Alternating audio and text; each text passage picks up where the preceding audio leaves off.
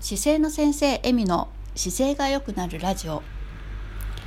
こんばんは。愛され姿勢づくりの専門家道野恵美子です。今日は2022年1月13日です。はい。えっ、ー、と先日ですね私あの姿勢科学の大学大学の姿勢科学コースって言った方がいいですね。そこのあの授業を担当することがあるんですけれども、まあ、生理学っていう分野の講義を担当させていただいたんですけれども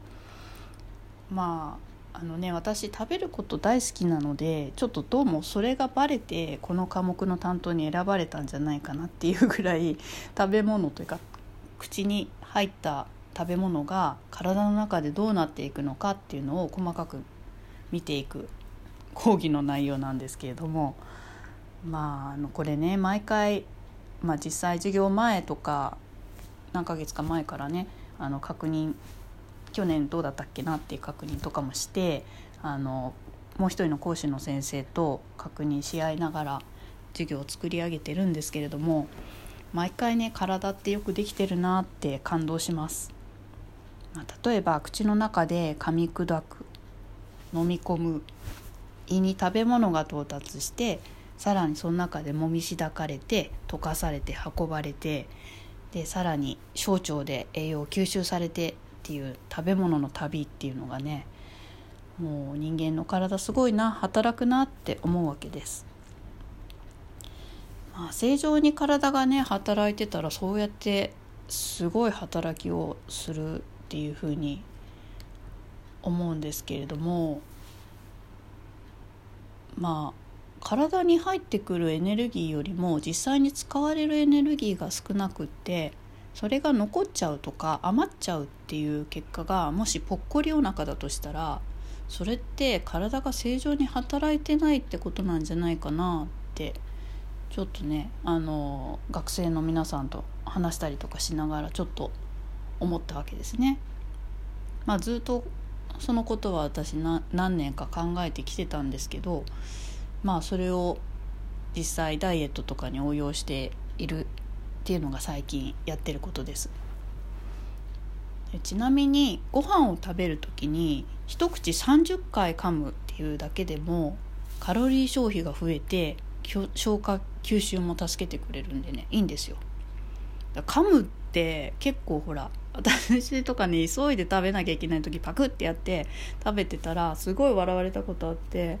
なんかちょっと離れて見てた先生が「みっちゃん噛んでないよ」とかって 言われて本当に気をつけなきゃって思ったんですけどあのねちょっとそのもともと私すごくゆっくり食べる方だったんですけどなんかこう慌ててちょっと短い時間で食べようとかしかも人と話しながらとかなると結構ねパクってしたらすぐ飲んじゃうみたいな感じになっちゃうことがあるんであ注意しなきゃなってこのねところを持ってるんですけれどもまあちょっとこの授業の時にねもう一人の講師の先生があの一口30回噛むっていう話をしてた時に30回噛めてないなと思ってもうちょっとカロリー消費に カロリー消費にじゃないけどあのしっかりね噛み砕くっていうことも大事にしたいなって思ったわけです。皆さん噛んでます？ご飯。ほんとねいっぱい噛むといいんですよ。はい。噛むだけでダイエットなんならねちょっと楽じゃないかなって思いますけれども。まあそんな話もありました。でねあのまあ今日は「余ったエネルギーの行方」っていうタイトルにしたんですけれども、まあ、ちょっともうちょっと体ってどんな風に働いてるかっていうのをここで加えておきたいんですけれども例えば心臓皆さん胸で鼓動してるものですよ。それが1日にどれぐらいパクパクってしてると思いますか？パクパクって変だな。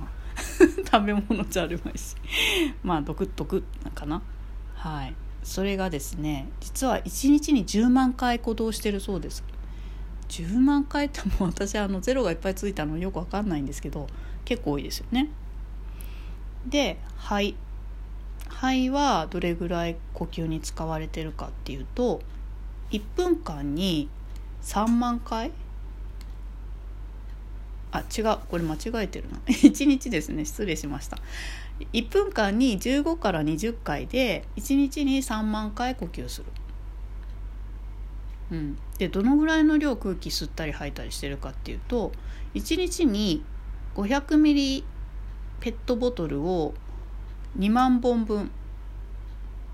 空気を出し入れしてる、まあ、1回500ミリリットルなんですけどそれがまあ2万本分の空気を出し入れしてると。すごい量ですよね。これもまたちょっと想像の範囲外ですけど。でさらに腎臓ですね。あの尿を作ってるとこですけども。あの1分間に1リットルの血液を受け入れて1日に1リットルの尿を作ってると。いうことなんですけど。そこも頑張ってますね。はい、まあ、こんなに体働いてんだってちょっとこう数字にしてみるとびっくりするんですけどこれ本当に一部ですよね。今3つの臓器しか言ってないんで他の臓器とか細胞もめちゃくちゃ働いてんですよ。毎日毎日。しかも24時間。でこの活動ができないと私たちの生死に関わってしまうので人間の体ってエネルギー源となる食べ物が手に入らない状況とか、まあ、しばらく手に入れられないっていう時があってもなんとか生き延びるために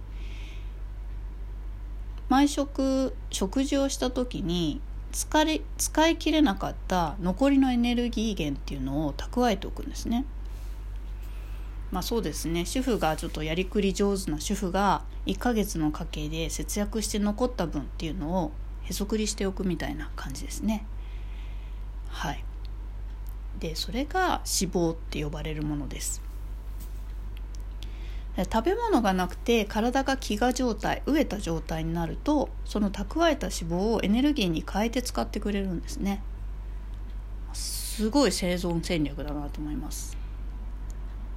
まあ、ただ原始時代と違って現代今の私たちの社会では食べ物が手に入らない状況ってめったにないですよね。でも本来は使われるはずだったエネルギーが使われないと脂肪はどんどん蓄えられていくしそれが使われないまま増えていくだけっていうことが起きるわけですね。まあ、だから使いそびれたエネルギーが体に貯蓄されてる状況が、まあ、脂肪がちょっと溜まってる状態と言えます。まあ体が生きるために蓄えてくれたとは言ってもねあんま嬉しくないんですよね脂肪溜まっていくのって。じゃあどうしたらいいのかっていうのが問題です。はい、というわけで続きはまた次回とさせていただきます。はい、今日は余ったエネルギーの行方についてお話しました。いや脂肪の正体すごいですよね。はい、ということでまた続きは次回お伝えしたいと思います。ではまた。